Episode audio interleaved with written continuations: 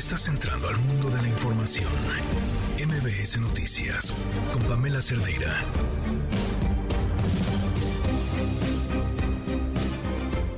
Jueves 18 de mayo, las 4 de la tarde en punto. Estamos ya a unas horas del segundo debate entre las candidatas a la gubernatura del Estado de México. Esta noche, Alejandra del Moral de la coalición Va por el Estado de México y Delfina Gómez de Juntos Hacemos Historia en el Estado de México van a confrontar propuestas, van, esperemos, a debatir.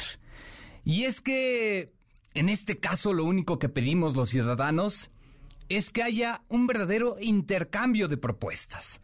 Ya ni siquiera de ataques, de guerra sucia.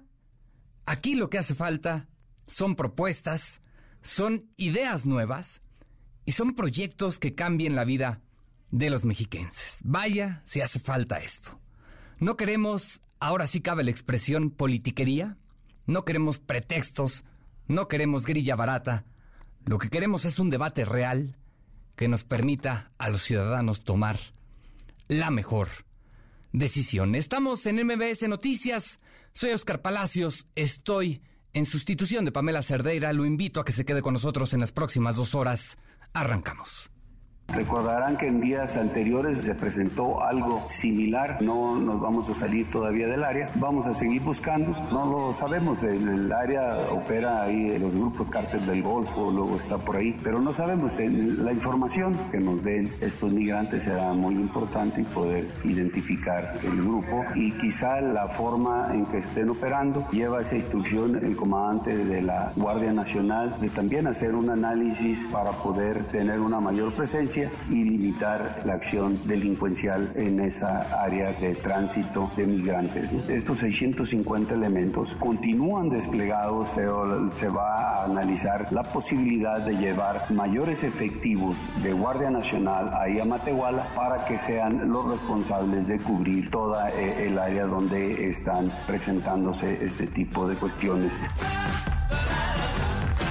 sobre las personas desaparecidas allá en Matehuala. El día martes, en Doctor Arroyo, fueron localizados nueve inmigrantes. A la una de la tarde del día miércoles se localiza en el área de Matehuala a otros seis migrantes y se localiza uno más en el Tajo, Doctor Arroyo, Nuevo León. Y el día de hoy, a las 3, 13 de la mañana, fue localizado 33 migrantes más. El kilómetro 30 de la carretera 57, límites con San Luis Potosí y Nuevo León. Todos fueron trasladados a la delegación del Instituto Nacional de Migración en San Luis Potosí. Los primeros migrantes nos dieron la información que habían llegado a una gasolinera a cargar combustible y de ahí habían sido abordados por miembros de la delincuencia organizada. Se encontraron algunos caminando y otros en unas casas en el área. No, no tenemos detenidos. Los conductores los estamos buscando, por eso mantenemos el despliegue. Falta un venezolano, falta un haitiano. Con los datos que ellos nos den, nos van a ayudar a identificar si faltan algunos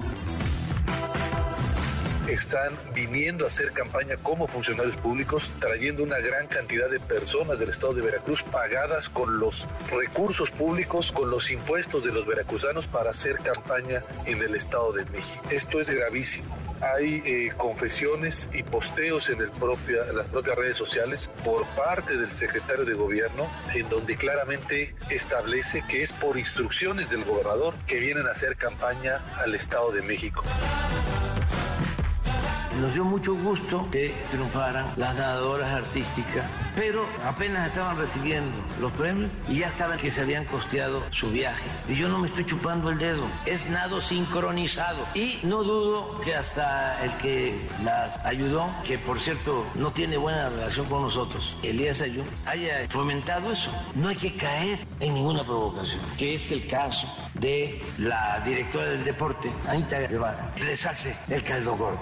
Si no se les dio el apoyo, estuvo mal. Si nos hubiesen planteado a nosotros que necesitaban ese apoyo, nosotros, ¿cómo no? Lo vamos a hacer. Lo otro es el sopiloteo, utilizar todo para golpearnos. Déjanos ver cómo está la situación y vamos a dar una respuesta con justicia. También denuncia de abuso y acoso sexual. Pero hay que ver qué intereses están en juego. Los deportistas han hecho este tipo de sí, denuncias. Sí, también, pero eso no significa que tengan razón.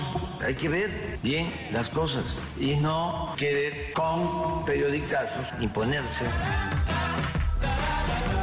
Pues por lo pronto en la ciudad no, no ha caído ceniza, los vientos están más bien hacia Puebla y pues ya conoce la población en caso de caer ceniza cuáles son las recomendaciones y no hay por el momento nada de que alarmarse.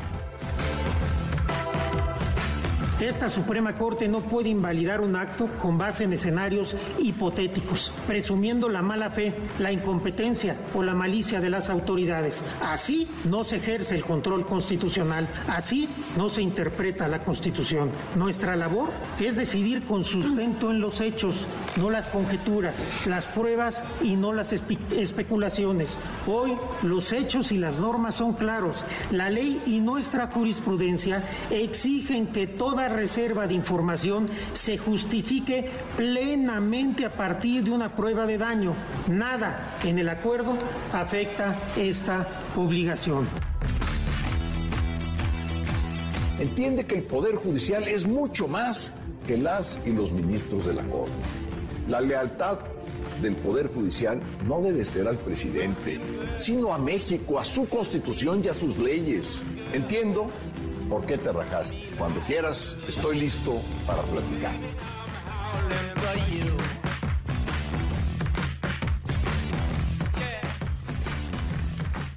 Así las cosas este jueves 18 de mayo, son las 4 de la tarde con 7 minutos. Vámonos de lleno con la información. Híjole, qué polémica la que se armó pero bueno, parece que se empiezan a aclarar, por así decirlo, las cosas. A través de una carta que publicó este jueves, la ministra presidenta de la Suprema Corte de Justicia de la Nación, Norma Piña, confirmó que, en efecto, ella confrontó a través de WhatsApp al presidente de la mesa directiva del Senado, Alejandro Armenta, quien, bueno, la acusó de amenazarlo e intentar intimidarlo. En esta carta la ministra reconoció que la vía de comunicación no fue la más adecuada, aunque bueno, aseguró que decidió hacerlo así, ya que sus expresiones sobre datos inexactos y sobre la labor del Poder Judicial, dijo, la indignan. Y bueno, justo hablando de la Suprema Corte de Justicia, este día invalidó el máximo tribunal de nuestro país el decreto del presidente Andrés Manuel López Obrador con el que blindó las obras prioritarias de su gobierno. René Cruz está en la línea telefónica con toda la información. René, ¿cómo estás? Buenas tardes. Hola Oscar, muy buenas tardes. En efecto, el gobierno federal sufrió un nuevo revés, ya que la Suprema Corte de Justicia de la Nación invalidó por mayoría de ocho votos el acuerdo con el que se declaraban como de seguridad nacional las obras y proyectos de la Federación, que fue publicado en el Diario Oficial de la Federación el 22 de noviembre del 2021. Durante la sesión de este día, el ministro Juan Luis González Alcántara Carrancá, quien tuvo a su cargo el proyecto de resolución, argumentó que dicho acuerdo es impreciso, pues da un margen amplio a las autoridades para reservar la información. Agregó que también implica una intromisión en las atribuciones del Instituto Nacional de Transparencia, Acceso a la Información y Protección de Datos Personales, además de que inhibe a la ciudadanía para ejercer su derecho a la información. Escuchemos que es inconstitucional este acuerdo porque su amplitud y su ambigüedad obstaculizan e inhiben el acceso a la información de toda la ciudadanía respecto de las obras del gobierno de México. Además, tal como está formulado, el acuerdo analizado pone en entredicho las obligaciones de transparencia que pesan sobre las autoridades que ejercen, que ejercen recursos públicos y que tiene como objetivo permitir un control ciudadano sobre este objetivo. En contra votaron las ministras Yasmín Esquivel Moza y Loreta Ortiz así como el ministro Arturo Saldívar, quien aseveró que el proyecto se basa en escenarios hipotéticos, toda vez que el acuerdo no hace referencia a reservar la información, además de que no invade las atribuciones del INAI. Escuchemos. Esta Suprema Corte no puede invalidar un acto con base en escenarios hipotéticos, presumiendo la mala fe, la incompetencia o la malicia de las autoridades. Así no se ejerce el control constitucional, así no se interpreta la Constitución. Nuestra labor es decidir con sustento en los hechos, no las conjeturas, las pruebas y no las especulaciones. Hoy los hechos y las normas son claros. La ley y nuestra jurisprudencia exigen que toda reserva de información se justifique plenamente a partir de una prueba de daño. Nada en el acuerdo afecta esta obligación. Y bueno, en respuesta, el ministro Javier Lainez dijo que es ingenuo pensar el término seguridad nacional no tiene un impacto en materia de transparencia. Así lo dijo. Negar que el vocablo seguridad nacional no tiene impacto para efecto de transparencia y de adquisiciones, con todo respeto, me parece muy, muy difícil o muy ingenuo en todo sentido. Si la idea o la consecuencia no es reservar ni permitir la adjudicación directa, entonces ¿para qué la declaratoria? El ministro González Alcántara Carrancá precisó que la invalidez no interfiere con las autorizaciones que ya se otorgaron y no impide que en caso de constatar la existencia de actos pendientes a destruir o inhabilitar infraestructura estratégica, las autoridades puedan considerarlo como amenazas a la seguridad nacional y actuar en consecuencia. Oscar, será el próximo lunes cuando eh, el Pleno de la Corte resuelva los efectos que tendrá esta resolución.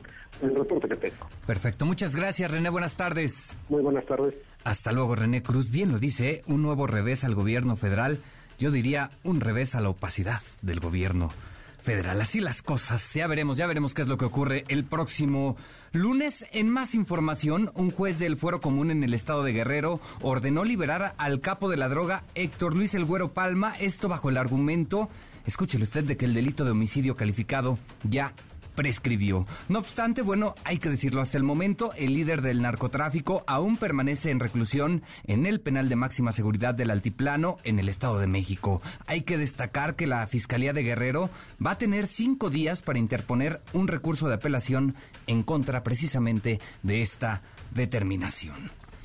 Nos vamos con otros temas. En la conferencia mañanera del gobierno federal, justo el titular de la Secretaría de la Defensa Nacional, el general Luis Crescencio Sandoval, se defendió ante estos recientes señalamientos sobre la compra que hizo de un lujoso departamento en Whisky Lucan, Estado de México. Rocío Méndez nos tiene los detalles. Rocío, ¿cómo estás? Buena tarde.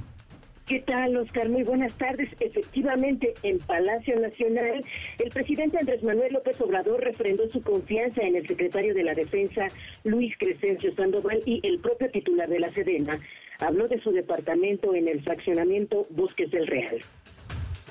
Sobre este departamento lo adquirí en el precio que dice la nota, casi al inicio de la administración. El departamento era obra gris, tenía 11 años que había sido construido. Esa fue la oportunidad que tuve para adquirirlo. No es cierto que cueste 30 millones de pesos. Lo adquirí a través de un préstamo del Banco del Ejército. El precio en las negociaciones fue de 9 millones. Yo no tuve contacto con la persona dueña, sino agentes inmobiliarios. Hasta el día de firmar las escrituras tuvimos contacto con la persona. La empresa, que es proveedora de la Secretaría de la Defensa Nacional, ha participado varias ocasiones y solamente una, casi dos años después de que yo adquirí este departamento, ganó una licitación pública. Inclusive fue penalizada porque no cumplió en cuanto a la entrega de los bienes. Algo así como más de 16 millones de pesos se le multó por no cumplir con lo contratado.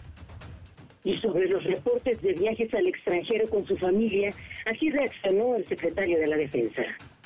Nunca he ido a Europa. Como secretario de la Defensa conozco París. En la administración anterior me tocó ir por cuestiones de trabajo en dos ocasiones. Los viajes que he realizado se han efectuado aquí en el continente. He ido a Estados Unidos, a Brasil, a Centroamérica, incluyendo Cuba. Y en algunos de los países me han acompañado mi familia porque dentro de los protocolos está que lleve uno a las familias y se planean actividades actividades oficiales para las señoras, por eso me acompaña a mi familia. Yo tengo un grupo de ayudantes que en estos viajes también auxilian a mi familia. Son viajes que tienen una situación oficial, no viajes de vacaciones. No he salido de vacaciones desde que soy general brigadier, desde hace 20 años. El que mencionaron de Rusia sí fue efectivos personal militar. Participamos antes de la guerra con nuestra bandas de música.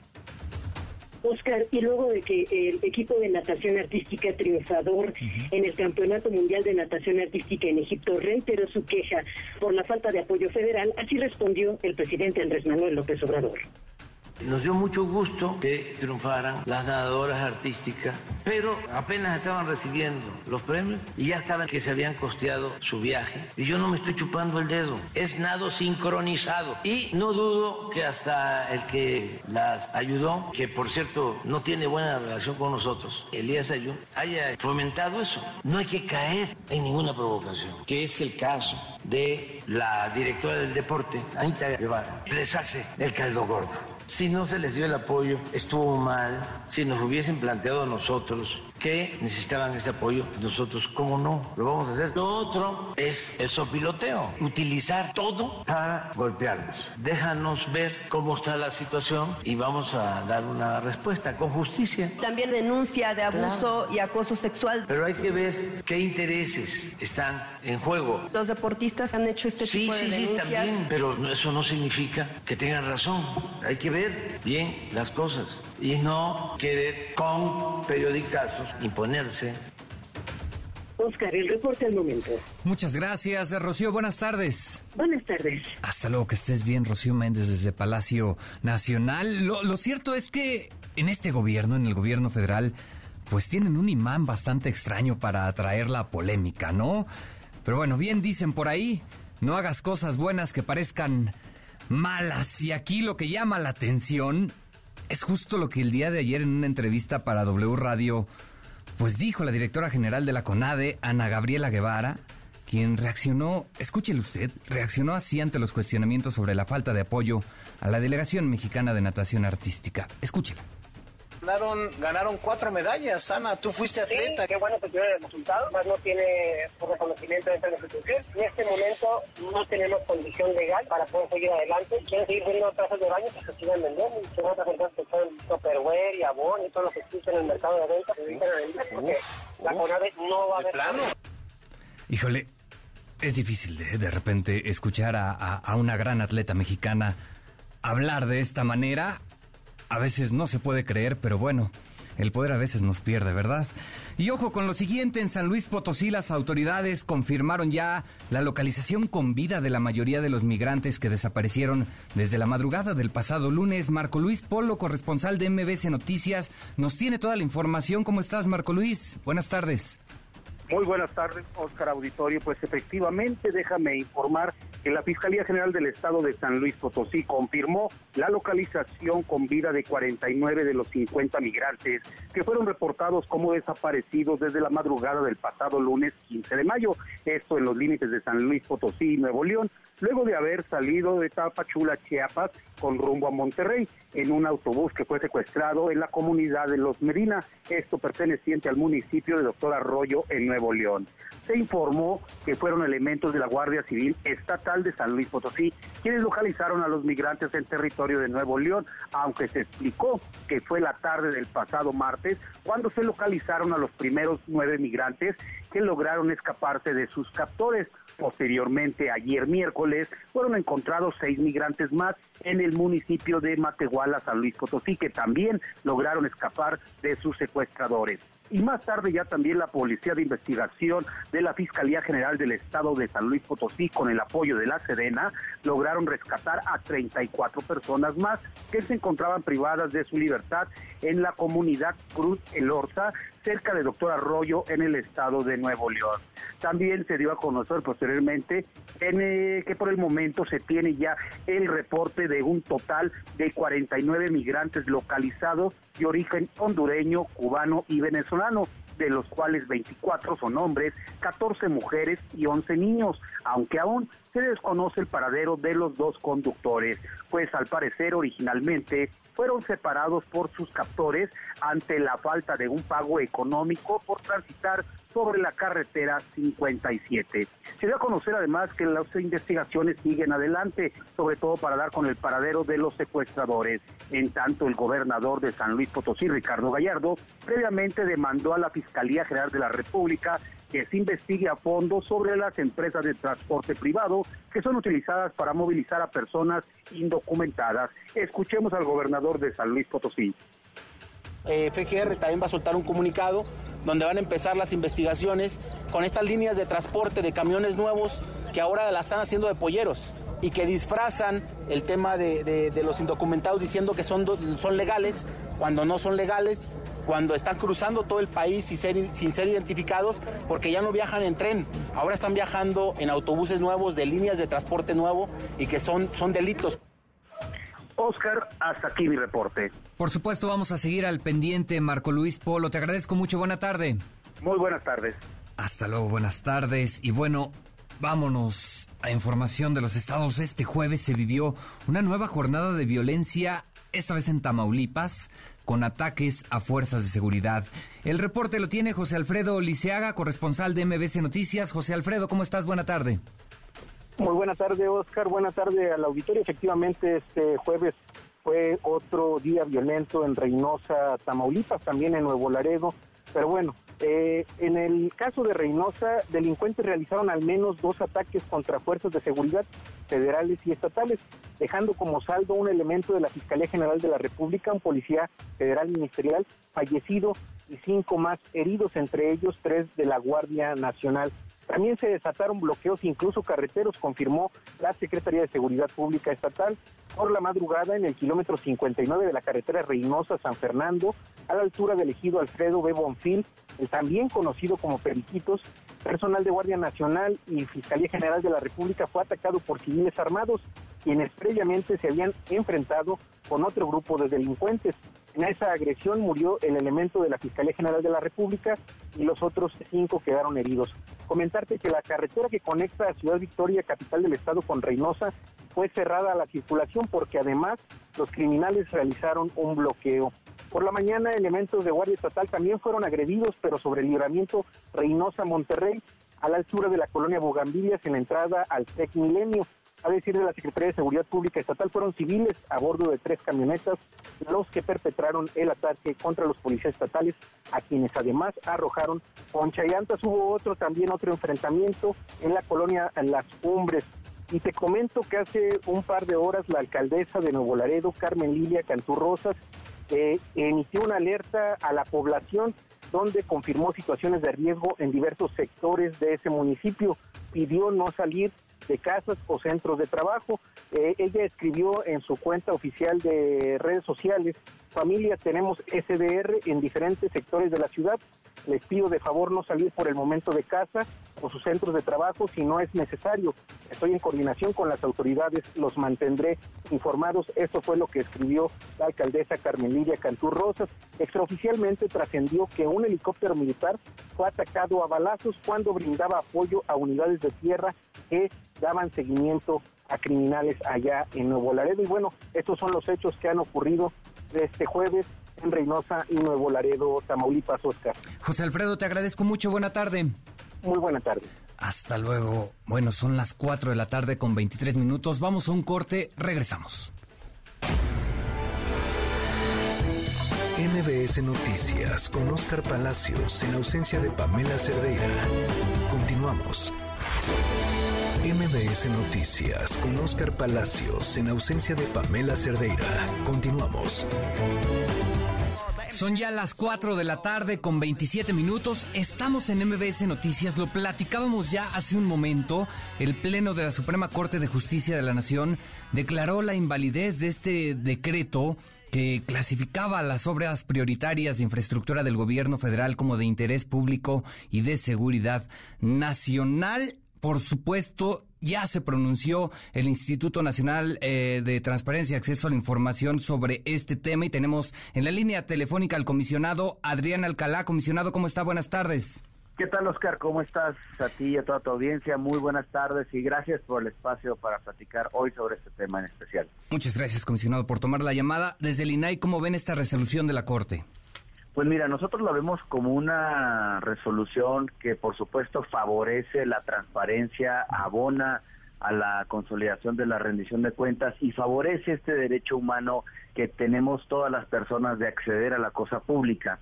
Y si me lo permites, únicamente trataré de poner en contexto. Sí. La Ley General de Transparencia, a partir del 2015, establece que ninguna información puede ser reservada primero, antes de que se genere la información, antes de que se vaya a publicar en estas famosas obligaciones de transparencia o antes de que vaya a ser atendida una solicitud de información. ¿Por qué? Porque la reserva se actualiza como una limitante al derecho de acceso a la información o al conocimiento de la cosa pública, pues se genera en el momento o se actualiza en el momento en que están solicitando la información. Este decreto que publicó el Ejecutivo consideraba, y digo consideraba en tiempo pasado, porque la Corte hoy efectivamente ya determinó por ocho votos a favor, tres en contra, que este decreto es inconstitucional, por lo tanto ya jurídicamente no existe.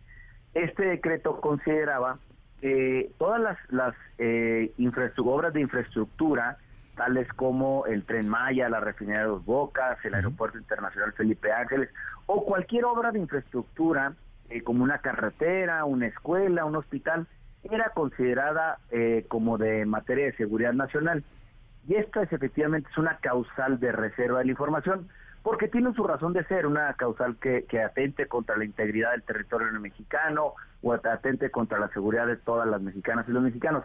Pero nosotros no encontramos, primero, cuando decimos promover la controversia, cómo una información puede ser reservada antes de que se genere. Eso atenta precisamente contra lo que decía, que la ley general no permite que la, que la información se reserve o que antes de que se genere o se vaya a respuesta o se vaya a publicar como obligación de transparencia. Pero además eh, establece precisamente esto atenta porque estamos hablando de infraestructuras, eh, por el interés público la gente, hay un interés en conocer cierta información como cuánto se gastó, cuánto se va a gastar, quién es el contratista, cómo se lleva a cabo el procedimiento de contratación, de dónde a dónde va a ser la obra, o a lo mejor cuántas camas va a tener un hospital, cuántas aulas va a tener una escuela. Hay momentos o hay situaciones que a lo mejor sí pueden comprometer la seguridad pública, pero no ex ante, sino que tiene que ser en el momento en que se generó. Tan es así que la mayoría de los ocho ministros coincidieron efectivamente en que el acuerdo clasifica la información de una manera previa, por lo que el acuerdo vigente desde el año 2001, 2021, perdón, afecta el derecho de acceso a la información e interfiere, en palabras de los señores ministros, las facultades que tenemos como eh, instituto. El ministro Laines también comentó con mucha claridad que esto afecta a nuestra facultad reglamentaria, porque el INAI tiene facultades precisamente para emitir lineamientos, o sea, emitir acuerdos en donde se va a regular precisamente la forma en la que los sujetos o entes públicos conocidos pueden precisamente hacer esta esta clasificación. Y la verdad esto pues obviamente fortalece la facultad revisoria que tiene el INAI sobre la información y digo esto porque, aunque ahorita no podemos sesionar por la coyuntura, por la falta de quórum, no significa que nosotros no podamos resolver cuando analizamos precisamente una solicitud contra una respuesta, pues que precisamente revisemos si se actualiza o no. Por eso es de que es importante esta resolución, porque a palabras de los ministros, concretamente el ministro Lainez, eh, comentó precisamente que ese acuerdo, un acuerdo como tal, impide pues que ejerzamos nuestra eh, facultad eh, regulatoria en materia de acceso a la información y sobre todo revisora de la naturaleza de la información. Eh, comisionado, se habla de un revés al gobierno federal, pero bueno, en términos prácticos es un revés a la opacidad, ¿no?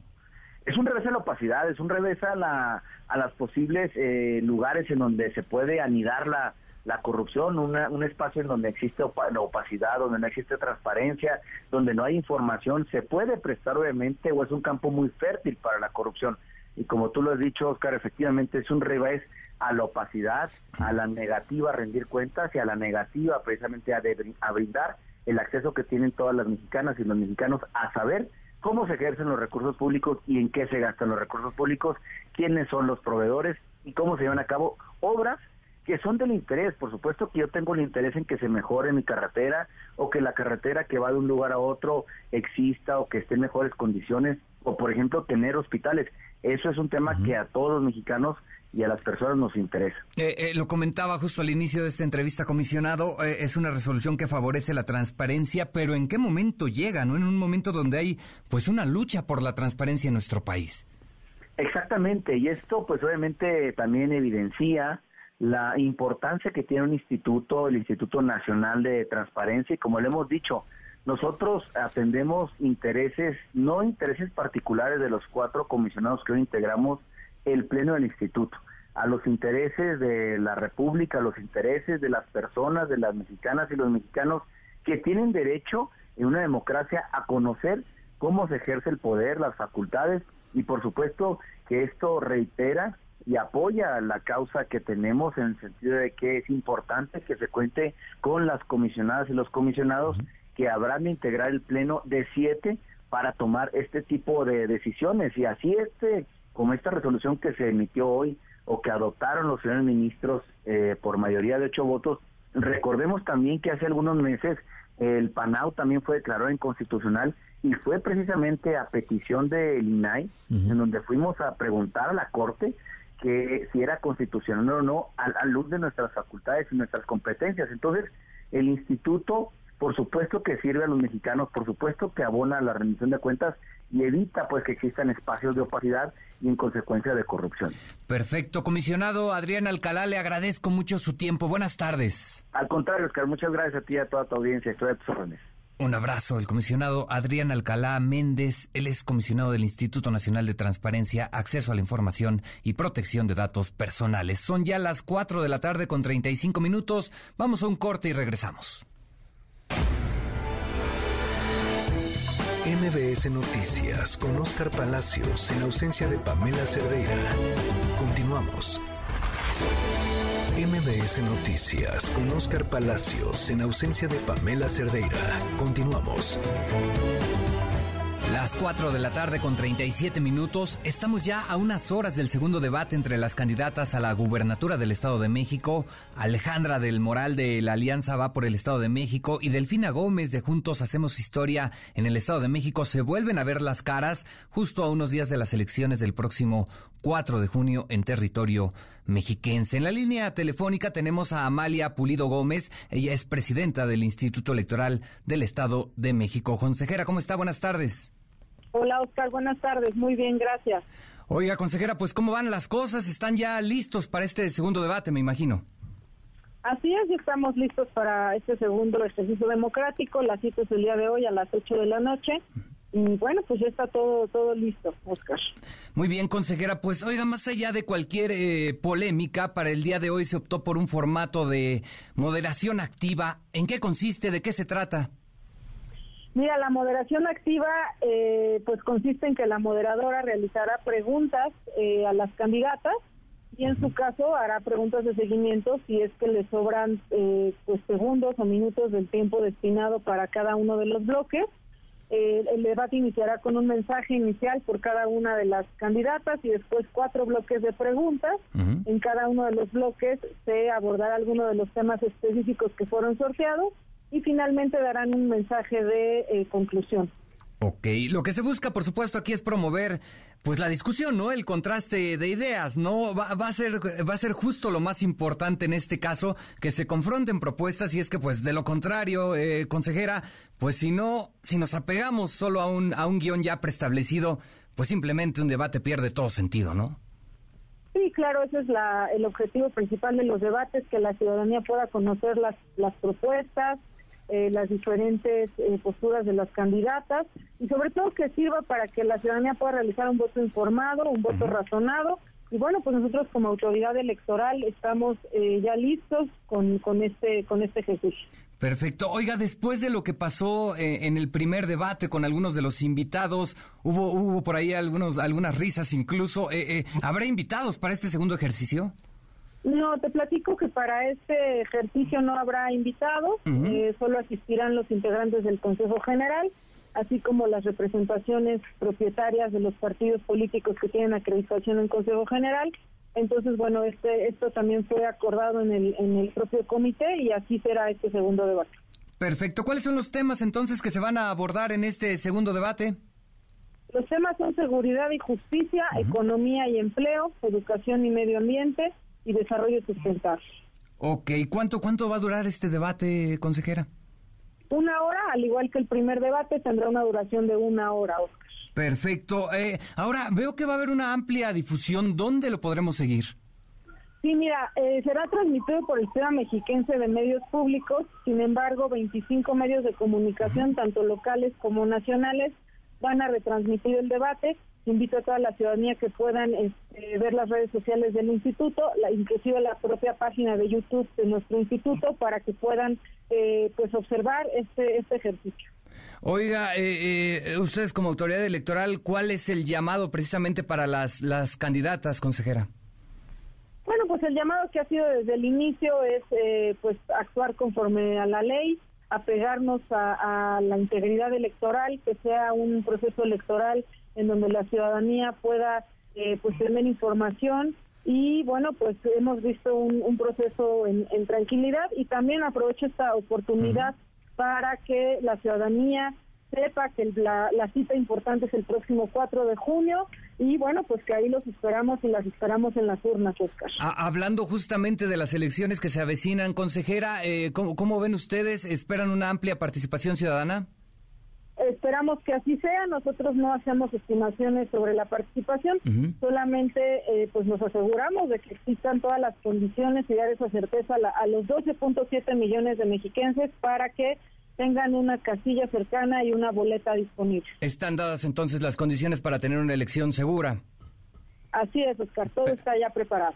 Perfecto, pues ahí es así las cosas. Estaremos pendientes de lo que ocurra, por supuesto, en este segundo debate en el Estado de México. Muchas gracias a Ama Amalia Pulido Gómez, consejera presidenta del Instituto Electoral del Estado de México. Que tenga buena tarde. Gracias a ti, Oscar. Muchos saludos. Hasta luego, buena tarde. Son las 4 de la tarde con 42 minutos.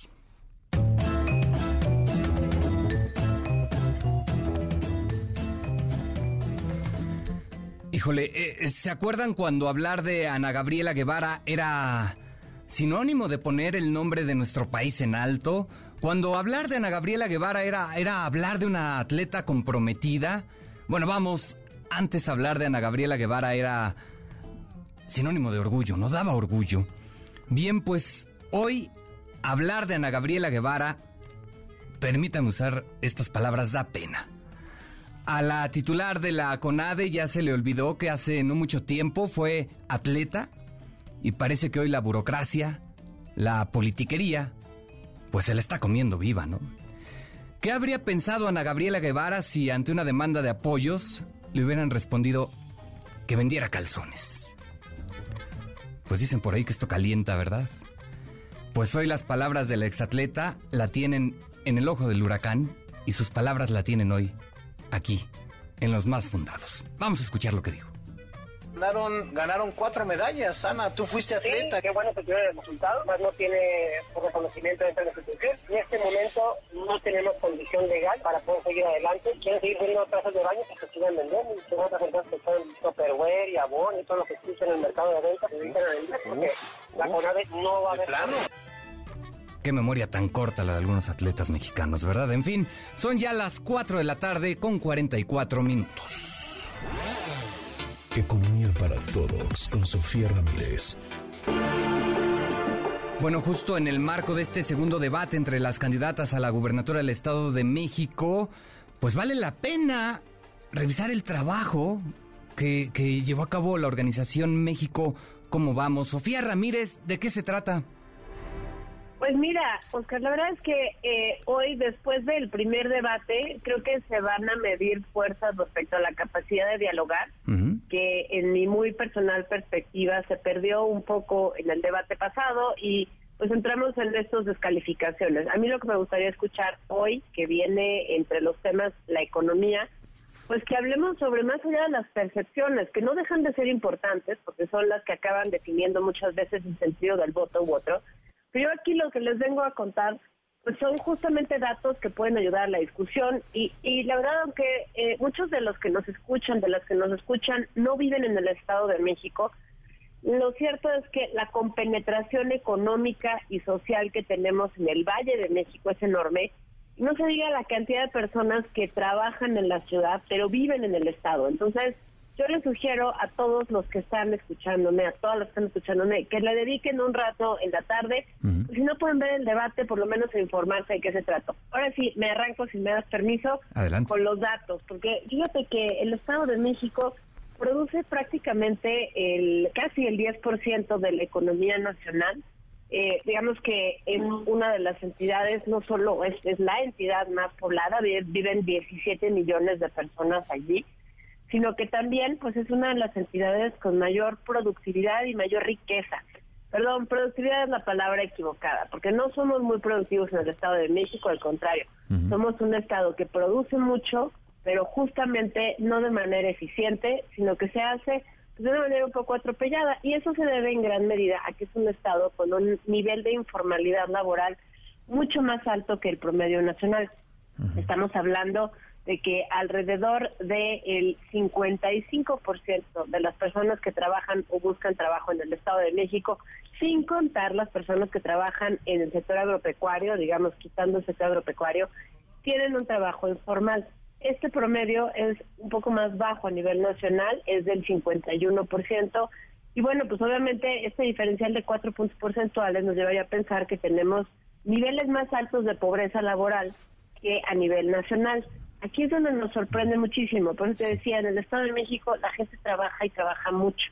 El problema es justamente la calidad del empleo, porque pues a pesar de tener este, esta mala calidad del empleo en la informalidad, pues no tenemos una pobreza laboral tan amplia como sí podría esperarse en otras entidades federativas donde sí vemos, por ejemplo, en el sudeste mexicano, unas tasas de 60-70% de informalidad laboral y también de pobreza laboral. En el caso del Estado de México, la pobreza laboral es del 37%, no quiere decir que sea poquito, pero es por debajo del promedio nacional y en ese sentido pues sorprende. Otro de los elementos que nos sorprende muchísimo es la cantidad de remesas que se ha venido incrementando en los últimos años. No es algo que a nivel nacional no hayamos visto, pero sí es algo que no se observa en todas las entidades federativas. Creo que el hecho de estar entre las principales entidades con niveles de recepción de remesas, pues obviamente pone a disposición de las familias en el Estado de México mucho más recurso, digamos, para gasto inmediato, pero no necesariamente quiere decir justo que estemos siendo lo más eficientes y lo más productivos en el Estado de México. Finalmente, en el caso del empleo formal, digamos, una medida del empleo de buena calidad es el empleo registrado ante el INSS. Y ahí, fíjate que el registro de puestos de trabajo en el Estado de México aumentó 5% en todo 2022, fue la novena entidad federativa con mejor desempeño, pero no, le, no logró en ningún momento el 75% de la meta de generación de empleo. Y esto te lo pongo un poco para que nos demos cuenta que cuando decimos que no llegan a la meta es que no están pudiendo incorporar a la cantidad de personas que año con año, mes con mes, se van incorporando al mercado laboral en empleos de buena calidad. Finalmente, creo que el tema del desempeño económico como tal es una entidad que ha tenido pues, un relativamente buen desempeño económico. Digamos, a nivel nacional tuvimos un crecimiento del 3% el año pasado. Eh, este año, pues estamos creciendo en el primer trimestre pues, alrededor del 3.8% con las cifras, cifras oportunas. Y el Estado de México, en 2022 creció a una tasa del 2.1 eh, en el año. Eso quiere decir que, bueno, pues estamos hablando que es el, el promedio de eh, los trimestres, está por debajo del promedio nacional, pero está por arriba de los niveles de años anteriores. Por ejemplo, entre 2017 y 2021 había estado creciendo al 1.4% en promedio anual. Eso quiere decir que, bueno, pues está mejorando eh, en fechas recientes, digamos, en los últimos eh, cuatro años el, nivel de crecimiento económico. Por eso no quiere decir nuevamente que se estén sentando las bases para que ese crecimiento se traduzca en empleo de buena calidad, que es al final lo que acaba impactando de mayor eh, manera los bolsillos de las personas. Pues creo que el, el tema de la economía no es menor, el tema del progreso social, digamos, del bienestar de las familias, pues también tiene datos bien interesantes, pero muy dispares. Te decía yo que es alrededor del 17% de la economía nacional, la que tenemos aquí metida en el Estado de México, pero pues en términos del progreso, digo, perdón, no es el 17, es la Ciudad de México. La Ciudad de México es el 17 y el Estado de México es el 9%. Pero sumándolos, te das cuenta que es poco menos del 25%. Entonces, el Estado de México y la Ciudad de México tendrían que tener una calidad de vida muy compenetrada. Y la diferencia que hay entre la Ciudad de México y el Estado de México en términos de calidad de vida, de acceso a los servicios más básicos, a la seguridad pública, a un ambiente libre, digamos, de humo, de basura, que haya eh, pues entornos de mejor calidad educativa y demás. La diferencia es muy, muy importante. La Ciudad de México está en la posición 1 de 32 en términos de progreso social y el Estado de México en un muy, muy lamentable eh, lugar 21 de 32 entidades federativas. Entonces, creo que el debate del día de hoy va a ser muy importante para todos los que vivimos en la Ciudad de México, en la colindancia entre Ciudad de México y Estado de México y toda la población que vive en el Estado de México, porque de la calidad del ingreso de las familias va a depender, bueno, pues obviamente mucho de la calidad de vida que se puedan procurar esas mismas familias. Claro, eh, eh, Sofía, no sé si se puede hablar del Estado de México como una entidad de muchos claroscuros, ¿no? Es una entidad con muchísimas diferencias. Eh, vaya, el propio Estado, si tú ves el mapa, digamos que es como una herradura que abraza a la Ciudad de México. Exacto. Y la, y, y, la realidad que vive en el poniente y en el occidente es totalmente disímil. O sea, tú te vas a la periferia de la Ciudad de México en el poniente, no tiene nada que ver con la periferia en el occidente y al final eh, me parece que es un reto en términos de seguridad pública, en términos de llevar servicios públicos, en términos de poner de acuerdo a la población respecto a quién va a ser la mejor eh, alternativa para gobernar. Una última reflexión, fíjate que hoy publicamos un texto de Ricardo Alvarado, que es un politólogo destacado que en ocasiones trabaja con nosotras, y la frase que a mí más me llamó la atención es, es increíble que en una población tan grande, o sea, siendo pues eh, 17 millones de personas de los 126 que tenemos a nivel nacional, solamente se esté disputando quién entre dos personas vaya a gobernar. Entonces, yo creo que eh, eh, esa diversidad a la cual estás aludiendo no puede simplemente eh, aglomerarse en una u otra posición y a mí me gustaría ver que hubiera pues un ejercicio de reflexión, de mea culpa de las administraciones y la forma de administrar del pasado pero también pensemos en no tirar a la basura todo el camino andado, porque si tú comparas cómo ha avanzado, digamos, en términos de progreso social el Estado de México en el tiempo, pues ciertamente puedes ir considerando que tal vez no todo está perdido y no todo estaba mal.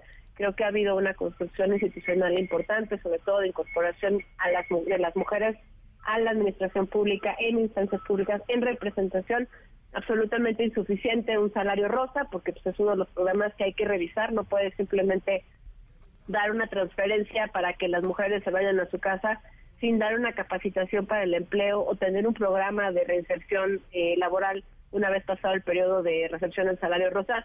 Creo que ese tipo de cosas tendríamos que estar discutiendo de cómo hacer para que, insisto, la calidad de vida de las personas en el Estado de México sea más alta y no simplemente digamos, no, el Estado necesita un cambio de timón, porque bueno, pues ciertamente eh, la cantidad de feminicidios, la cantidad de violencia con la que se vive en muchas de las zonas del Estado de México, pues hacen imposible la prosperidad económica. Pues sí, si por lo menos no hay diversidad eh, en lo que respecta a las candidatas, esperemos que haya una gran diversidad en las propuestas que se presenten e-, esta noche. Estaremos, por supuesto, al pendiente de lo que ocurra en este debate. Sofía Ramírez, te agradezco mucho. Muy buenas tardes. Buenas tardes a ti del auditorio. Muchas gracias. Hasta luego, Sofía Ramírez, directora general de México. ¿Cómo vamos? Son ya las 4 de la tarde con 54 minutos. Vamos a un corte. Regresamos, no se despegue. MBS Noticias con Oscar Palacios en ausencia de Pamela Cerdeira. Continuamos. MBS Noticias con Oscar Palacios en ausencia de Pamela Cerdeira. Continuamos.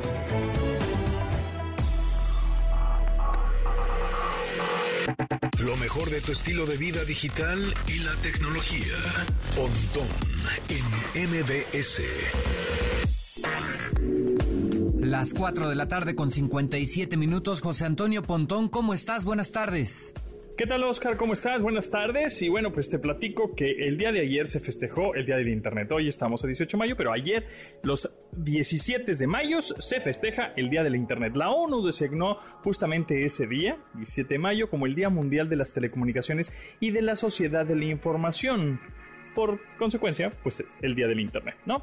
Y aquí te, te, traigo algunos datos, pero antes te digo que, por ejemplo, en 1969 es cuando se consigue conectar una computadora de la Universidad de California con el Instituto de Investigación de Stanford. Entonces, digamos que en el, en el 69, imagínate, ¿no? un montón de años y, em, y apenas, por ejemplo, por ahí a finales de los 90 es cuando el Internet llegó a las casas en México, ¿no? Y que te conectabas una hora este, al día, por ejemplo, tenías un plan de 30 horas al mes y se oía un sonido así horrible, ¿no? Y si alguien desconectaba, o más bien descolgaba el teléfono en tu casa, se conectaba, se desconectaba la, la red, etcétera, ¿no? Bueno, y mira ahora cuántas conexiones tenemos y por supuesto ahora en teléfonos móviles, etcétera. Desde finales de los 90 ahora, ¿cuánto han pasado? Pues como 30 años, ¿no? Y en 30 años todo lo que hemos avanzado. Pero bueno, ahora te tengo unos datos muy interesantes porque eh, justamente el día de ayer la Asociación Internet de México anunció, bueno, y, sacó estos datos eh, interesantes de 2023 en México con respecto a las conexiones de Internet.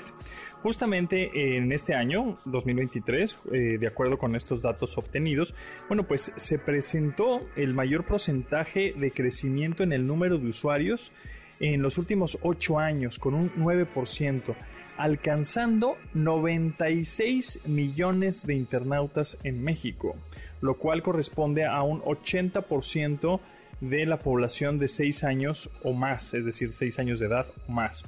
Por ejemplo, también en, cuestión de ubicación geográfica, eh, hablando de porcentajes, en, qué ciudad o estado, más bien en qué estado, en qué entidad, eh, es donde hay más conexiones. Por supuesto, CDMX, Ciudad de México, un 14%. En segundo lugar está el Estado de México, con un 13.5%, o sea, pegadito. Después, en tercer lugar, está Nuevo León, con un ya un 8.5%. Y después, en, quinto lugar, en cuarto lugar, perdón, Jalisco con 7% y Tamaulipas en quinto lugar con 5%, digamos, que es la en donde más se concentran las conexiones de Internet en México. Y con respecto a la, al género y generación, esto está interesante, de este estudio, que hace la Asociación de Internet en México y Knows, Why, eh, así también se llama el estudio que hizo este, esta encuesta. Eh, género, género y generación de los usuarios. Bueno, en, en, cuestión de generación está muy parejo. El 25% es generación X, que son personas entre los 43 y 58 años. Después está la generación, eh, perdóname, en primer lugar está la generación Z, entre 11 y 26 años con un 27%. Después está la generación X, 43 años a 58 años, con un 25%. Eh, después están los millennials, que van entre los 27 y 42%. Yo estoy ahí en el límite, eh, con un 22%. Y después están los baby boomers, también con un 20%, que ellos son, bueno, pues ya edades más adultas, 59 a 77%. Digo, eh, años, perdona, con 20%. Prácticamente es un es un pie partido en cuatro, ¿no? Está muy, muy parejo en cuestión de generación. Digamos que podríamos decir que el 25% de la generación X, otro 25% de la Z, otro 25% del millennial y otro 25% del baby boomer, pues es el que se conecta. Digamos que prácticamente aquí estamos diciendo que todos. Con respecto a hombres eh, o mujeres, masculino, femenino, eh, ahí masculino gana, pero por poquito, ¿eh? 54% y femenino 46%. Está también muy, muy, muy parejo en cuestión de género y generaciones, ¿no? Y en los lugares de conexión a Internet, ¿en dónde gana? ¿Dónde la gente se conecta? ¿En dónde más se conecta la gente en Internet? Bueno, pues se conecta en el hogar con un 72%. En segundo lugar, en el empleo en la oficina con un 44%. En cualquier lugar dijeron que 41%. En la escuela 21%, ya más pequeño. Y plazas y parques públicos 12%. Entonces, bueno, les recuerdo y les repito que ya somos 96.87 millones de internautas en México, que eso equivale, como habíamos mencionado, al 80% de la población. Y ya por último, em, eh, programas más utilizados al realizar videollamadas, ¿no? De, esta muestra, bueno, pues sorprendentemente el número uno, con un 89%, es WhatsApp. En el número dos, ahí sí, tienen razón, es Zoom, con 81%. Tercer lugar, Google Meet para hacer eh, videollamadas. En tercer lugar está con el 70%. Y en cuarto lugar nos encontramos a Microsoft Teams, esta plataforma también de videollamadas con un 47%. Aquí la ganadora es WhatsApp al realizar videollamadas. Y por último, tiempo, tiempo promedio de conexión al día en Internet. Tiempo promedio de conexión al día en Internet. Más de 9 horas, por supuesto, es la que más gana, con un 27%, es el número uno. La gente está conectada más de 9 horas. Y sin duda, pues, estamos conectados prácticamente los que tenemos un teléfono celular y Wi-Fi en nuestras casas, pues estamos conectados 24 horas, ¿no? Eh, después, en segundo lugar, está de 3 a 5 horas, 22, 23%, y después está de 5 a 7 horas. O sea, es decir, está como un poquito más, ¿no? Pero eh, ese es un 22%. Entonces están también muy parejas. Evidentemente, la gente está conectada 24 horas. Son algunos de los datos que te tengo, Oscar, en, pues, en el festejo, en la celebración del, Día del Internet que fue ayer, pero pues nosotros lo seguimos festejando y los festejamos todo el año, ¿verdad que sí?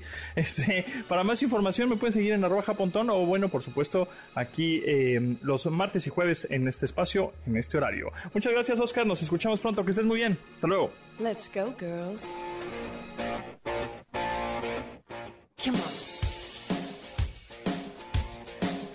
Pamela en MBS tiene para ti dos pases dobles para Vedette, la apuesta musical de Cabaret. La cita es el 19 de mayo en el Estelaris de Fiesta Americana de Reforma.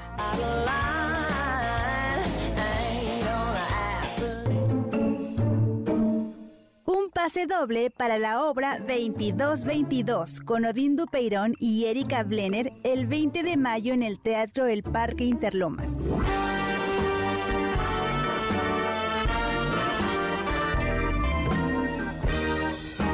Un pase doble para la comedia Tengamos el sexo en paz con la actuación de Surgey Obregón y Raúl Coronado en el Teatro 11 de Julio. Para ganar, dinos cuál es tu sección favorita de este espacio y llama al 55 51 66 1025. 5.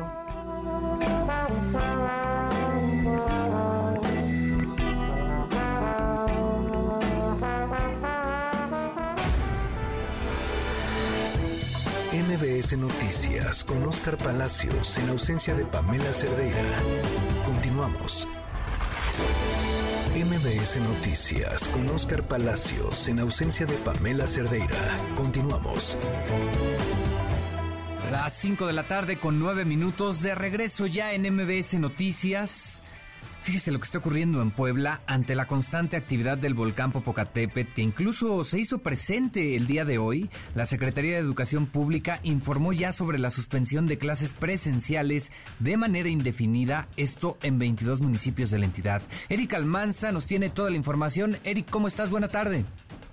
¿Qué tal? Un saludo a ti a todo el auditorio. Pues efectivamente, y es que como bien refieres, continúa la intensa actividad del volcán Popocatépetl. De hecho, a las 4.16 registró una nueva columna de emisión de gases y cenizas. Sin embargo, bueno, el semáforo continúa en amarillo fase 2.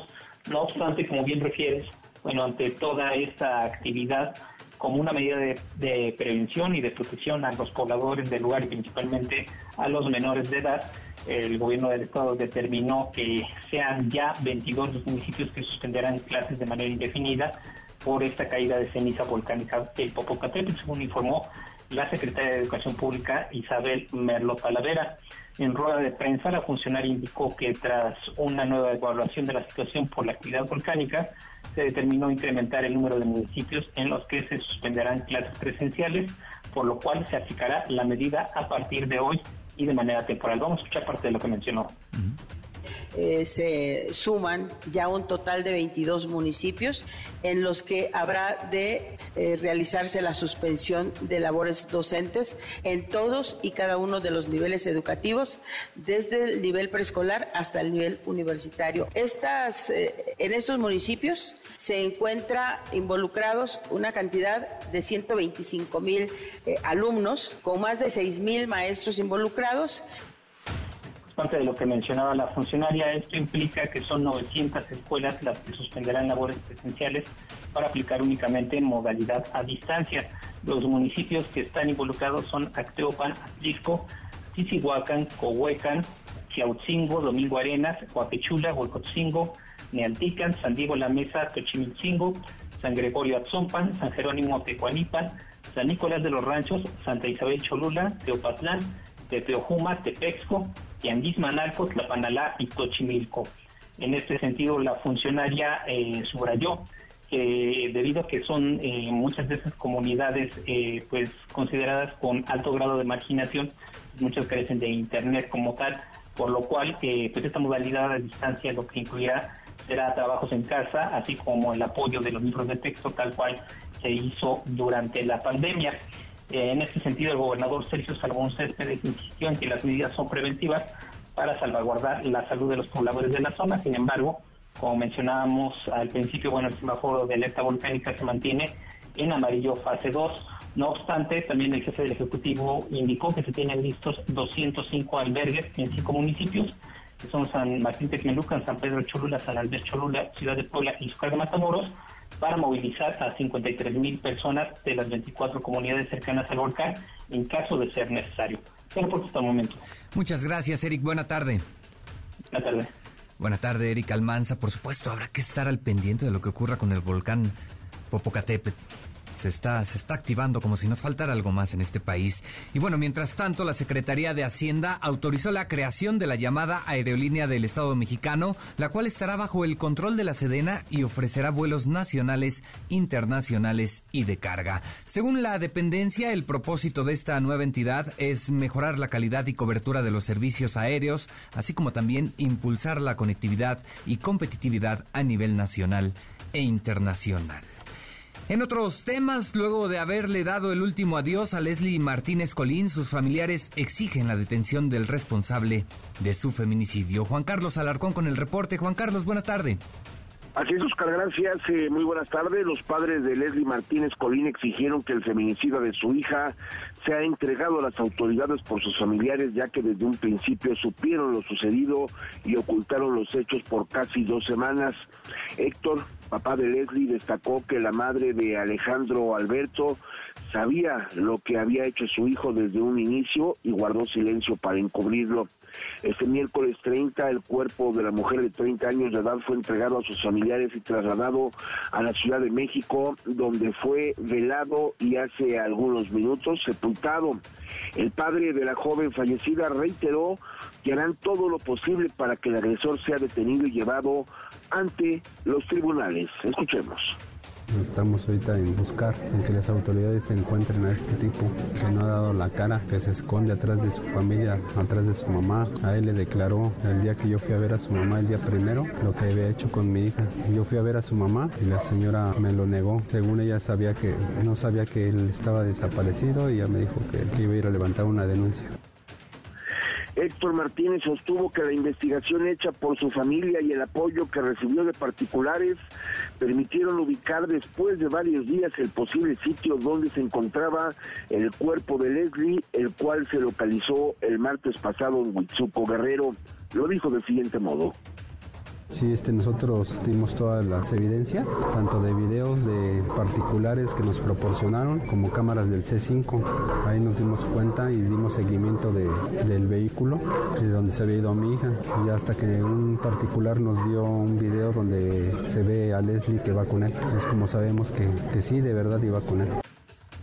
Leslie fue sepultada esta tarde en el nuevo Panteón Jardín en la alcaldía Álvaro Obregón, donde finalmente se despidieron sus padres, amigos y familiares mismos, que exigieron a las autoridades de las fiscalías de Ciudad de México, Morelos y Guerrero la realización de una indagatoria expedita y evitar que Alejandro Alberto continúe prófugo. En tanto, la Fiscalía de Morelos cuenta con una orden de aprehensión en contra de este individuo por el delito de desaparición forzada de persona cometida por particular agravada, por lo que el sospechoso es buscado por las fiscalías y procuradurías en todo el país. Oscar, el reporte que tengo. Muchas gracias, Juan Carlos Alarcón. Buena tarde. Gracias, muy buenas tardes. Bien, y ya lo hemos venido comentando. Hay debate en el Estado de México. Nos enlazamos justo en este momento con Juan Gabriel González, corresponsal de MBC Noticias en la entidad. Buenas tardes, Juan Gabriel. ¿Cómo están? ¿Cómo van las cosas? ¿Qué tal, Oscar Auditorio? Muy buenas tardes. En menos de tres horas, las candidatas a la gubernatura del Estado de México, Delfina Gómez Álvarez, de la Alianza Juntos Hacemos Historia, y Alejandra del Moral Vela, de la coalición Va por el Edomés, estarán en el segundo y último debate a celebrarse esta noche de jueves 18 de mayo en la sede del Instituto Electoral de la entidad, el IEM. En punto de las 20 horas, las aspirantes presentarán sus propuestas y se replicarán temas como seguridad y justicia, economía y empleo, educación, también medio ambiente y desarrollo sustentable.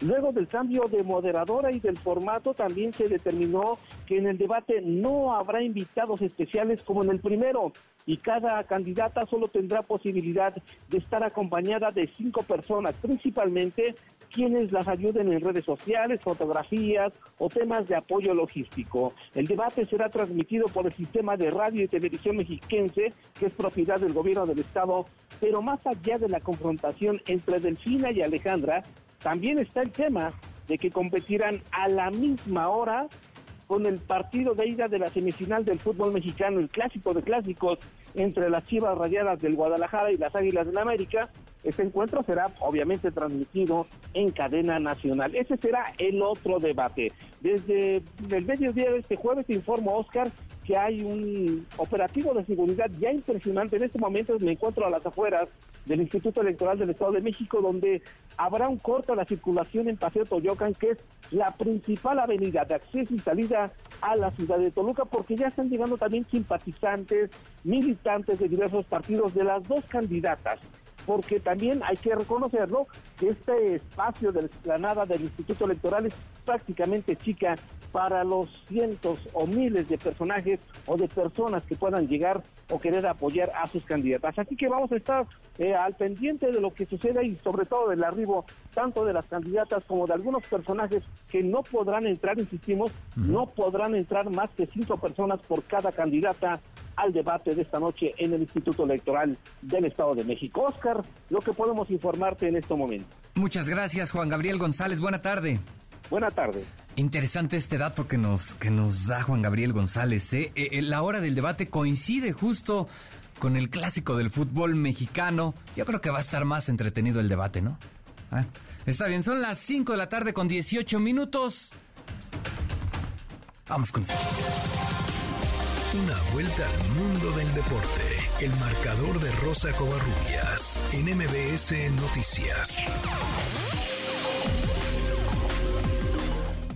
Rosy Covarrubias, ¿cómo estás? Buenas tardes. Oscar, ¿cómo estás? Buenas tardes. Hablando de clásicos, bueno, pues ahorita vamos a platicar de ello más adelante porque, bueno, pues el día de ayer ya arrancó eh, pues la parte de las semifinales del fútbol mexicano, el equipo de Tigres que enfrentó a Monterrey, el clásico regiomontano, y bueno, pues terminó pues, con empate a un tanto, así que la serie se va a definir el próximo sábado en el estadio, en el Gigante Acero de allá de, la capital neolonesa, y mencionarlo, eh, pues un partido cerrado, un partido rígido como se esperaba, y seguramente el juego de vuelta va a ser muy, muy similar. Fue, esto fue lo que dijo Dante Siboldi al término del encuentro, mencionar que, bueno, pues todavía en esta instancia, en la fase de semifinales, la posición en la tabla cuenta en caso de terminar con empate, y esto fue lo que dijo Dante Siboldi, director técnico de Tigre. Nos vamos con, con, esa tranquilidad de que el equipo dio todo y, este, bueno, la serie sigue abierta, se definirá en, en cancha de, Rayados y, bueno, eh, a, recuperarnos y a prepararnos para lo que sí puede ser por lo que hizo durante el torneo, que están en su cancha, que se sientan con la presión, pero tienen, tienen buenos jugadores, tienen un gran entrenador y sabrán manejar eso. Y bueno, por parte de los Rayados habló también su director técnico, Víctor Manuel Bucetich, aquí lo escuchamos. Se estaba haciendo un buen partido, jugamos como normalmente hemos venido participando con cuatro elementos hacia el frente permanentemente, eh, tuvimos eh, la fortuna de ese gol y, bueno, creo que el partido fue tenso, eh, fue peleado y, en una jugada que dejamos de hacer un buen marcaje nos hacen ese gol. Y respecto al partido que se va a jugar hoy en la noche en Guadalajara, bueno, en Zapopan, porque está en el municipio de Zapopan, en el estadio del equipo de Chivas, bueno, pues el día de hoy las Chivas estarán recibiendo al América en la otra semifinal. Partido de ida, eh, pues aquí sí podríamos decir que a lo mejor el América podría sacar una ventaja del estadio de Guadalajara, pero hay que decirlo, Oscar, Chivas ha venido de menos a más, ha tenido mayor claridad en las últimas eh, semanas. Y bueno, pues finalmente eh, pues el conjunto de Guadalajara podría podría dar una sorpresa, yo lo veo un poco complicado, eh, me parece que van a salir con empate, pero eh, Paunovic, el director técnico de Chivas, habló respecto a lo que será este partido de ida del Clásico Nacional un partido que más allá de que, de que es un, partido de la liguilla y para nosotros eh, una posibilidad de llegar a la final. Es, es, un eh, clásico de México, por lo tanto eso añade a la presión y a la importancia ¿no? para todos, pero estoy convencido de que el equipo está mejor. Cambiamos de tema porque el día de hoy arrancan las, eh, los cuartos de final de la Liga MX femenil. Pachuca estará recibiendo al equipo de Chivas en el partido de ida en el Estadio Hidalgo en punto de las seis de la tarde. Mencionar, Oscar, que sí, el conjunto de Guadalajara ahí sí tiene ventaja porque de 11 partidos disputados, siete los ha ganado el rebaño, tres los ha ganado las Tuzas y solamente ha habido un empate. Y curiosamente, en Liguilla solamente se han enfrentado en finales. Han sacado triunfos cada equipo en los cuatro partidos disputados, pero los títulos se los ha llevado Chivas, así que hoy a las seis de la tarde arranca la liguilla del fútbol femenil. Y el día de hoy la FIFA reveló el logo del Mundial, bueno, el de ayer por la noche del Mundial de México, Estados Unidos y Canadá. El Griffith Observatorio de Los Ángeles fue el escenario donde figuras del fútbol como Ronaldo, Jorge Campos se dieron cita para presentar el emblema, el cual luce la Copa del Mundo superpuesto. Además, cada sede va a tener su propio logotipo el cual la Ciudad de México lo estará presentando, eh, bueno, más bien en la Ciudad de México estarán presentando el logotipo de México en un par de minutos más, así que la FIFA ya presentó el logo del Mundial Tripartita del 2026 y nada más comentar, Oscar, que, eh, bueno, pues el día de hoy Rafael Nadal anunció que no va a asistir a Roland Garros, no se ha, no se ha repuesto de una, de una lesión. Y nada más voy a dejar un tema ahí sobre la mesa respecto a lo de nado sincronizado respecto a los comentarios que vertió ayer Ana Gabriela Guevara, titular de la CONADE, en algunos, eh, en algunos espacios. Sinceramente, las atletas están entre la espada y la pared porque si no compiten bajo las órdenes del comité estabilizador, pues simplemente no podrían competir en, competencias internacionales reguladas por World, World Aquatics. Por el otro lado, si en CONADE no hacen caso, pues no les dan dinero, ¿verdad? Ahí la dejamos. Complicadísima la, la, situación. Ya veremos qué es lo que ocurre, ¿eh? porque el tema está, está candente. Rosico Barrubias, muchas gracias. Buenas tardes. Fuerte abrazo, Oscar. Buenas tardes. Buenas tardes, Rosico Barrubias. 5 de la tarde con 24 minutos. Vamos a un corte y regresamos. MBS Noticias con Oscar Palacios en ausencia de Pamela Cerdeira. Continuamos. MBS Noticias con Oscar Palacios en ausencia de Pamela Cerdeira. Continuamos. Las 5 de la tarde con 28 minutos de regreso en MBS Noticias. El secretario de la Defensa Nacional Luis Crescencio Sandoval pues se vio envuelto en una nueva polémica por la vida de lujos que lleva. En días pasados se dio a conocer que el titular de la Sedena compró un departamento a una empresa contratista del ejército algo que por supuesto llama la atención, pero llamó también la atención el costo, ¿no? Y es que al final de cuentas, pues parece que en la 4T se están olvidando del tema de la austeridad. En la línea telefónica tenemos a Verónica Ayala, ella es periodista de la Unidad de Investigación de Mexicanos contra la Corrupción. Verónica, ¿cómo estás? Buena tarde. Hola, ¿qué tal, Oscar? Buenas tardes. muchas gracias por el espacio. Gracias, Verónica. Buena tarde. Oye, pues el secretario de la Defensa Nacional reconoció ya la compra de este departamento, aunque bueno, aclara que no le costó 30, sino solo 9 millones de pesos. ¿Cómo ven esto?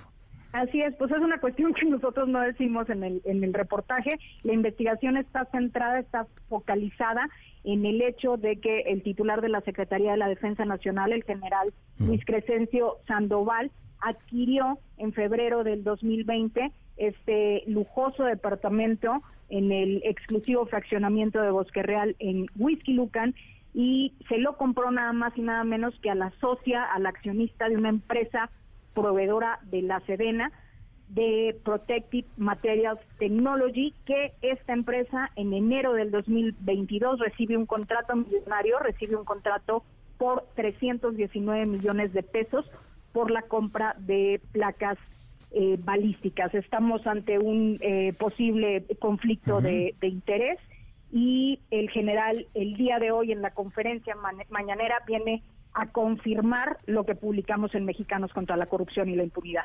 al final lo que llama la atención e, es esto, ¿no? Aquí hay un conflicto de interés evidente, ¿no? Y parece que, que se minimiza desde el gobierno federal.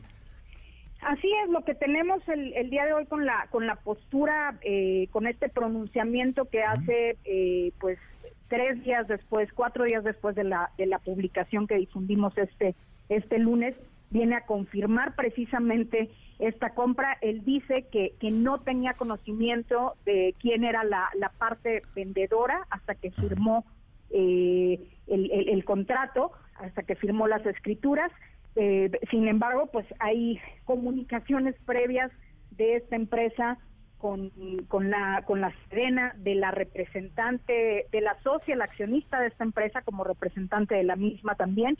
Y otro dato es el que señalas precisamente de, del valor, la compra de esta propiedad la reportan en 9 millones de pesos cuando propiedades eh, de características similares, de prácticamente las mismas dimensiones, en el mismo complejo, en el mismo desarrollo que visitamos nosotros físicamente, están valuadas hoy hasta en 30 millones de pesos. Híjole, bueno, eh, eh, aquí lo que llama también la atención es que desde el gobierno federal lo que se dice es que esta empresa pues solo ha ganado una licitación, parece pues más bien un intento de, como se dice por ahí, curarse en salud, ¿no?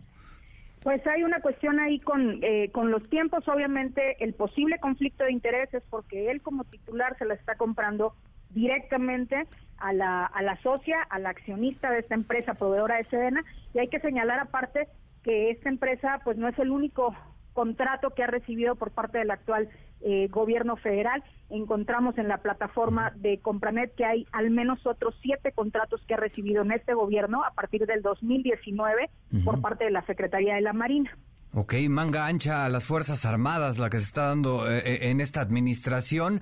Y aquí, curiosamente, también el problema es dónde quedan paradas las Fuerzas Armadas, ¿no? Al final, esta vida de lujos que se ha exhibido del titular de la Sedena, pues eh, termina desgastando la imagen de la institución, ¿no? Así es, y hay una cuestión también ahí con los, con el tema salarial, con los ingresos de, del general. Él recibe un sueldo mensual neto de 119 mil pesos, de acuerdo a un cálculo inicial que hicimos para pagar el valor de este departamento, tendría que eh, destinarlo íntegramente más de 20 años. Híjole, o sea, por donde se le busque las cosas, pues no cuadran, ¿no? Sí, sí, sí, sí, genera genera muchas eh, suspicacias y pues simplemente con la con la confirmación que, que hace el día de hoy, pues pone sobre, sobre la mesa lo que habíamos planteado de un posible conflicto de interés. Perfecto, pues se, se, comprueba finalmente, se pone de manifiesto precisamente lo que se había visto reflejado en este reportaje. Verónica Ayala, pues estaremos al pendiente de lo que pueda ocurrir en adelante. Te agradezco mucho. Al contrario, gracias a ustedes por el espacio. Buena tarde, Verónica Ayala, y es periodista de la Unidad de Investigación de Mexicanos contra la Corrupción. Son las 5 de la tarde con 33 minutos. Vamos a la pausa y volvemos. MBS Noticias con Oscar Palacios en ausencia de Pamela Cerdeira. Continuamos. MBS Noticias con Oscar Palacios en ausencia de Pamela Cerdeira. Continuamos. Un análisis preciso del ámbito nacional e internacional. Es Rashabot en MBS Noticias. Las 5 de la tarde con 36 minutos, es Chabot, pues ahora el presidente López Obrador plantea realizar una consulta para definir si los ministros de la Corte deben ser elegidos por el voto ciudadano. ¿Cómo estás, Esra? Buenas tardes. Hola, ¿qué tal, Oscar? Buenas tardes, buenas tardes a tu auditorio. Bueno, pues sí, otra vez están ahora con ese rollo de la necesidad de establecer lo que llaman pues una consulta popular en año electoral. Está difícil, está difícil, tú imagínate juntar lo que sería pues, básicamente la elección presidencial con lo que pues establecería directamente un, eh, un modelo digamos de consulta. Pero más allá de eso y de que el tema de consulta popular sobre tema que tiene que ver o tendría que ver con una reforma constitucional que la ley dice que no se puede aunque el presidente de la República dice pues, que todo, básicamente todo se puede si se trata de consultar al pueblo.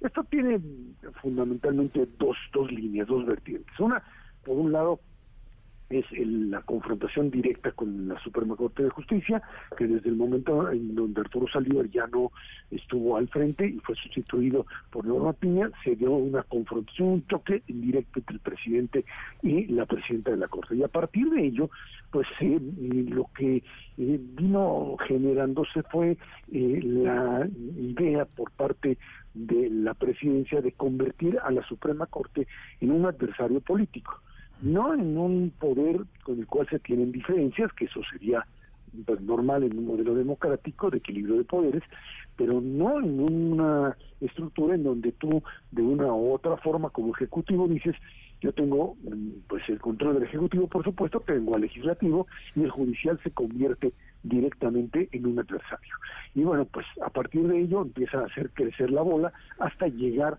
al punto de querer sustituirlos a todos bajo el principio de que son corruptos, de que eh, están defendiendo sus privilegios, de que tienen eh, pues eh, atribuciones, toman atribuciones que no les competen, etcétera, etcétera, etcétera.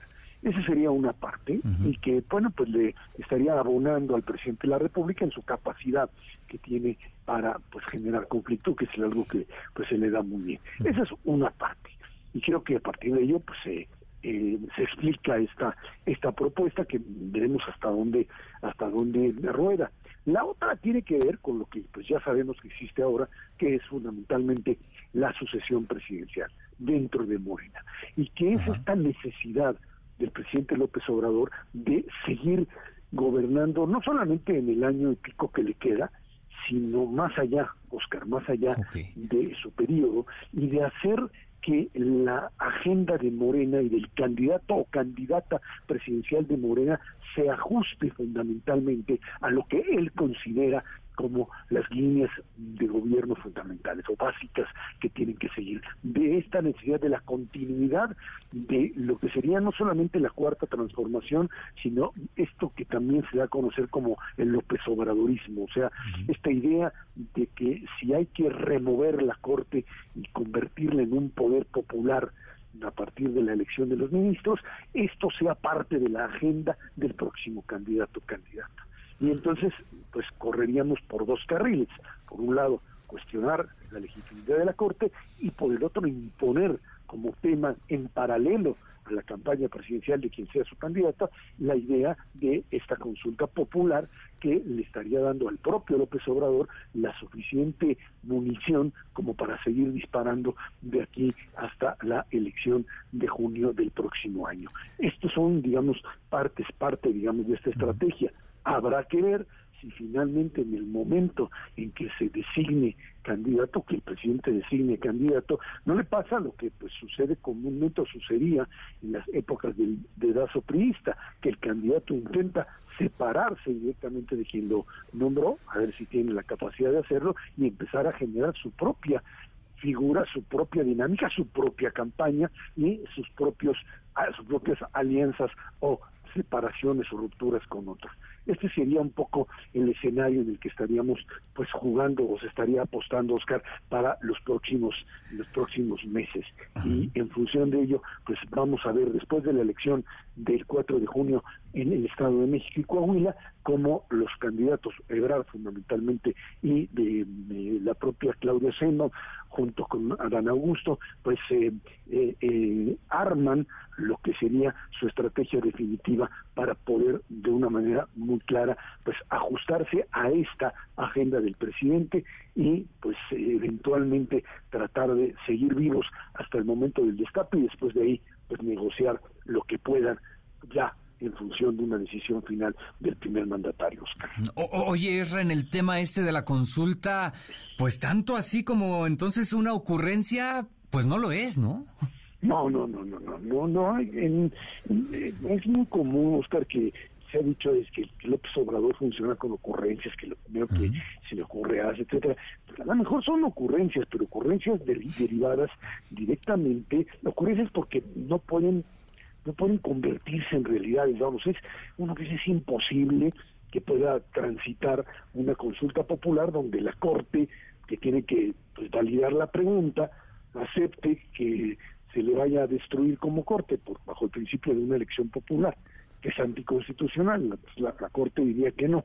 Pero eso no importa, o sea, yo no diría, es una ocurrencia, pero tiene un motivo político claro. El motivo político es, como te decía, por un lado, mantener la agenda del presidente eh, más allá del periodo actual y dentro de la campaña electoral, esa es una parte, y segundo, seguir manejando la temática de que la Suprema Corte es un adversario político a vencer al mismo tiempo que pues el resto de lo que él llama el conservadurismo. Así funciona, así funciona López Obrador y así es como pues está armando junto con pues aquellos que le aventaron la idea. Acuérdate que la idea viene ni siquiera de las corcholatas grandes, viene básicamente del Grupo Puebla, de los señores Mier, como les llaman, de Ignacio Mier, por un lado en la Cámara de Diputados, y del propio José Luis Armenta Mier en el Senado de la República, que pues ahí están metidos bajo la idea de pues tomar el control en Puebla, lanzaron esto y pues se le pareció al presidente que puede ser ahora sí que una buena ocurrencia en términos políticos y más que nada en términos electorales. Bueno, perfecto. Pues muchas gracias, Erra. Buena tarde. Gracias igualmente, Oscar, que estés muy bien. Un abrazo, Erra Chabot. Son las 5 de la tarde con 43 minutos. Vamos a un corte. MBS Noticias con Oscar Palacios en ausencia de Pamela Cerdeira. Continuamos. MBS Noticias con Oscar Palacios en ausencia de Pamela Cerdeira. Continuamos. 5 de la tarde con 47 minutos. Estamos en MBS Noticias. El presidente nacional de Morena, Mario Delgado, informó que la convocatoria para el proceso interno a fin de elegir al candidato presidencial precisamente del partido Guinda, bueno, pues se va a adelantar para la segunda semana de junio. Se esperaba que esto, bueno, ocurriera en el mes de julio. Pero bueno, los tiempos se adelantan, los ánimos en Morena parece que empiezan ya a caldearse. En la línea telefónica para hablar de este tema tenemos a Roy Campos, presidente de Consulta Mitopsis. ¿Cómo estás, Roy Campos? Muy bien, gracias. Gusto saludarlos a todos. Oye, Roy, ¿a quién beneficia esta decisión de adelantar la convocatoria y la elección del candidato presidencial de Morena? Ah, mira, esto es teórico, teórico, teórico, teórico. El que va adelante quiere que la elección ya acabe siempre. O sea, el que va adelante, es decir, no, pues ojalá la elección fuera mañana. ¿Por qué? Pues porque ya no les dé tiempo a los demás de alcanzarme, o que yo me pueda equivocar, o que ocurran cosas. Entonces, siempre cuando se adelanta algo, favorece al que va adelante. ¿Y quién va adelante en este momento? Es Claudia Sheinbaum. ¿No? Claudia va adelante en todas las preguntas, eh, es la más conocida ya, ya superó a Marcelo Ebrard, va subiendo Adán, Adán lo que requiere es tiempo, o sea, Adán lo que es, por si fuera por Adán, atrásenlo hasta diciembre, ¿no? a que le dé tiempo a crecer. Entonces yo creo que si la decisión de beneficiarla, pues por un lado favorece al presidente que quiere ya terminar el proceso, pero en términos de los corcholatas, favorece a Claudia Sheinbaum. Ok. Y, oye, y por el lado de, de, Monreal, de Marcelo Ebrard, ¿ya de plano nada que hacer? No, yo creo que, mira, eh, muy bien lo ha hecho eh, Marcelo Ebrard en las últimas semanas. O sea, Marcelo ha encontrado una forma de generar conversación. El truco, el truco en esta elección interna, porque no es una elección contra otros, no, no, no, no es una elección de ataques, de, de calumnias, es una elección de quién es más conocido y más y se diferencia más, quién puede diferenciarse, ¿no? Cada quien tiene una diferenciación. Eh, Claudia Sheinbaum está jugando un poco a ser la que garantiza, la más conocida, es mujer. Eh, Marcelo Ebrard es distinto, él se vende como distinto, no se ve como empleado de Andrés Manuel, sino como alguien distinto, atrae mucho a los opositores de Andrés Manuel. ¿no? Y, eh, y Adán Augusto es prácticamente la continuidad del proyecto, ¿no? Es un poco, es, el, es de López Obrador 2, es un poco las figuras que se han creado. Pero le falta tiempo a Adán Augusto. Marcelo Ebrard ha hecho bien una renuncia de una subsecretaria, una renuncia de otro equipo diciendo hay que trabajar, una solicitud de que renuncien todos, una mm, bardas que me, me pintan bardas y me las quitan las bardas y hago un escándalo con las bardas. O sea, sí se ha metido a la conversación Marcelo, pero pero no le ha alcanzado. O sea, no le ha alcanzado porque Claudia sí está haciendo una super campaña. O sea, está visitando en todos lados, en todos lados de propaganda, parece una cargada de gobernadores, secretarios, funcionarios de televisión, o sea, e, es como una cargada que se ha hecho con Claudia, parece la favorita de las épocas del PRI, ¿no? De donde ya aparecería todos con ella.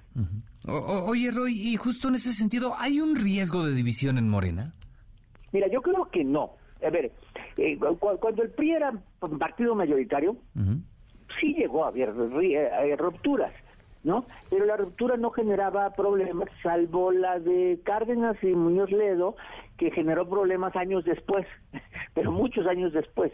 ¿no? Porque en el 88 no, ni en el 94, o sea, no, no, no, no, estuvieron a punto de ganar, no, eh, y tú, y puedes, ¿no? Y Vasconcelos, y Enríquez, y Almazán, uh se podía romper, pero no perdía porque era partido mayoritario, y parece que en Morena pasaría igual. Eh, ¿Ha habido rompimientos en los estados en este sexenio? Sí, dos, digamos que muy llamativos, ¿no? El, Martínez Veloz en Baja California y Ricardo Mejía en Coahuila.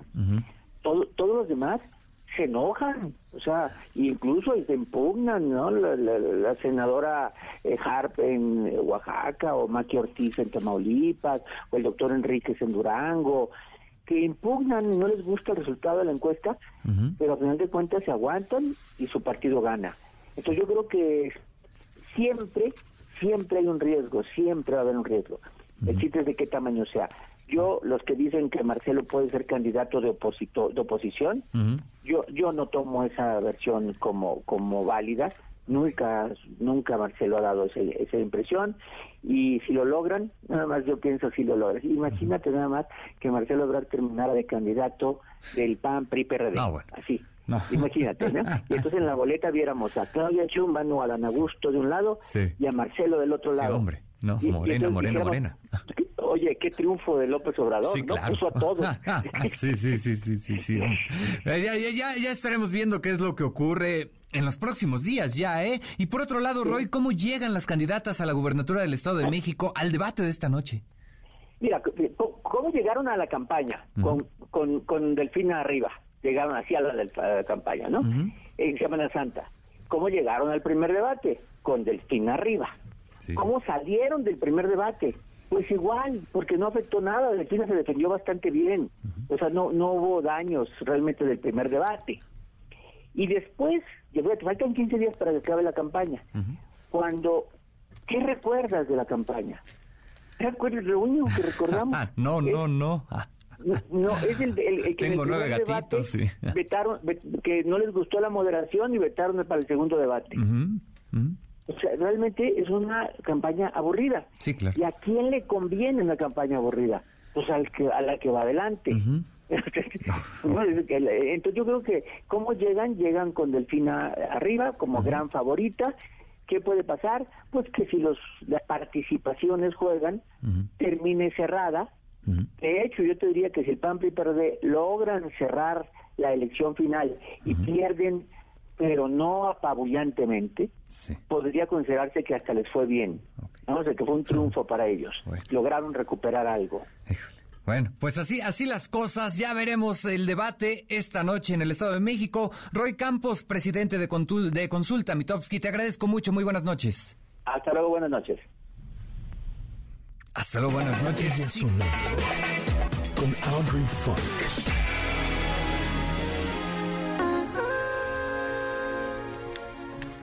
Audrey, ¿cómo estás? Buenas noches. ¿Aló? Hola, Audrey, ¿cómo, estás? Buenas noches. ¿Qué tal, Oscar? ¿Qué tal? Buenas noches, Audrey, adelante. Hola, buenas noches. Mira, pues hoy te traigo una canción bastante chida de Leiden. Esta chica es una chica eh, México-cubana que hace una música folk, pop, pop muy, muy bonita. Esta canción se llama Preciosa y la verdad es que todas las canciones de esta chica me parecen así súper bonitas. La conozco personalmente hace muchos años y desde hace muchos años me parece que su música está súper linda, así que se la recomiendo absolutamente a todos los del auditorio y que escuchen a más música de mujeres y que escuchen a Leiden y todo lo que está haciendo. Síganla en todas las redes. Y... Se cortó la comunicación con Audrey. La tenemos aquí como cada jueves. Son las 5 de la tarde con 55 minutos. Híjole, aquí lo interesante, lo platicábamos hace rato con Roy Campos, será ver qué es lo que ocurre en el debate que se llevará a cabo en unas horas en el Estado de México. Habrá que ver si de verdad tenemos un debate de altura si de verdad nos ofrecen un intercambio real de propuestas, un intercambio real de ideas, o nos quedamos pues como ya estamos acostumbrados, ¿no? Simplemente nos quedamos pues en los ataques. Regresamos con Audrey, 5 de la tarde con 56 minutos. Audrey, buenas noches de nuevo. Buenas noches y bueno, eso, que les decía que escucharon a Leiden y toda su discografía, me parece una chica muy talentosa, esta canción se llama Preciosa, escúchenla y también síganla en sus redes sociales, así como a mí, que estoy eh, como Audrey Funk, K y ando por aquí por México y pronto tengo muchas actividades por Ciudad de México, así que sigan las redes sociales para ver en cuál nos vemos. Perfecto, Audrey, muchas gracias, buenas noches, tardes. Buenas noches, que tenga bien. Hasta luego, buenas tardes. 5 de la tarde con 56 minutos. Llegamos al final de este espacio informativo. Quédese en el 102.5. Se queda con ustedes Ana Francisca Vega. Ahora estás informado. Nos escuchamos el día de mañana con las noticias que tienes que saber. MBS Noticias con Pamela Cerdeira.